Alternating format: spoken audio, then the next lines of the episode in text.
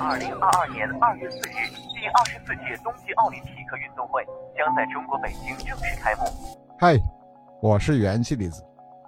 我从来没有像现在这样关注过冬奥啊，因为北京冬奥开幕式倒计时只有十六天了。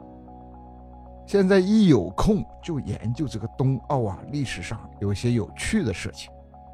其实，第一届冬奥会它不叫冬奥会。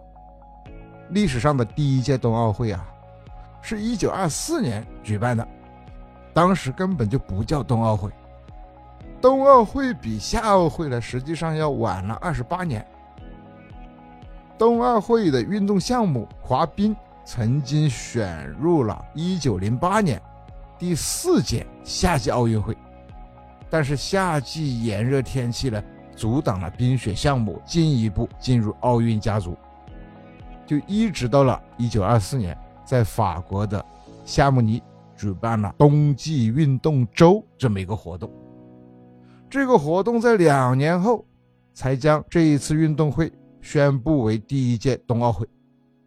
冬奥会和夏奥会并不是每一年它都能够在同一年举办。历史上啊，冬奥和夏奥它不在同一年举办的有二十七年。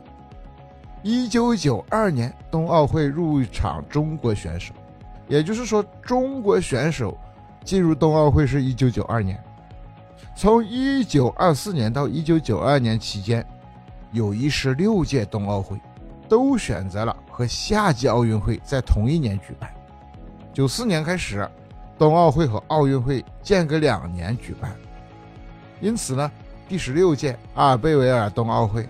和第十七届利列哈勃尔冬奥会是迄今为止间隔最近的两届冬奥会。新中国参加冬奥会呀，比参加奥运会更早一些。一九八零年，普莱西德湖冬奥会赛场上升起了中国的国旗。八零年的时候，普莱西德湖冬奥会上啊，中国派出了二十八名男女运动员参加滑冰、滑雪、现代冬季。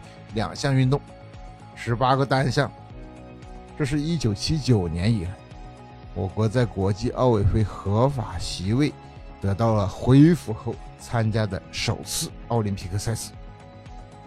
而我国第一次派代表队参加奥运会呢，则要等到四年后的一九八四年。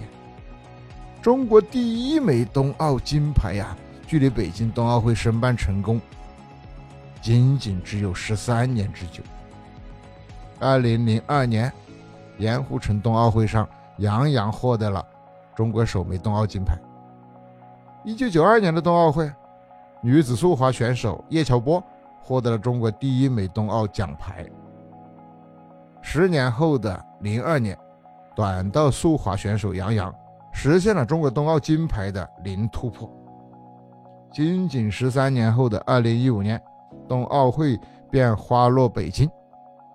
可以说，中国的冬季运动事业可谓进步是神速啊！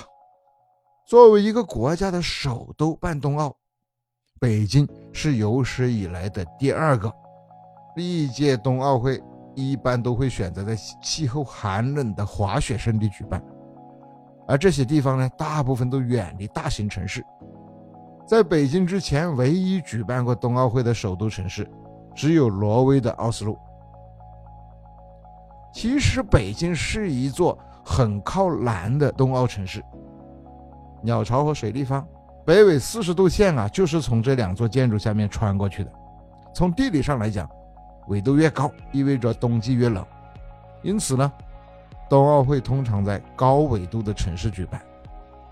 在亚洲的东部，由于温带季风气候的影响，冬季比同纬度地区更加寒冷。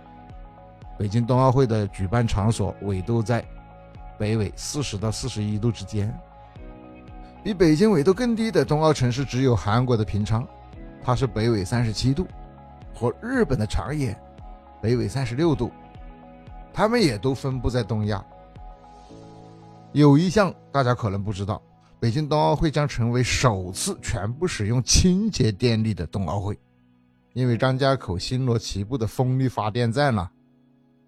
北京冬奥会共使用三十九座场馆，其使用的电力将全部来自风力和光伏发电。所以说，北京冬奥会对于环保的关注，在冬奥运动史上是空前的。不仅所有的新建室内场馆全部达到了绿色的建筑三星标准，室内冰上场馆的全部还选用了更加环保的二氧化碳的跨临界的制冷制冰技术。所以说啊，这一次北京冬奥会相当的值得我们去关注。也正因为北京冬奥会的举办，我一个不参加冬奥会的人。也对冬奥的关注度空前的高涨。那么你呢？我们共同关注，元气李子陪你看冬奥，你一定要点赞、关注、转发，好不好？谢谢哦。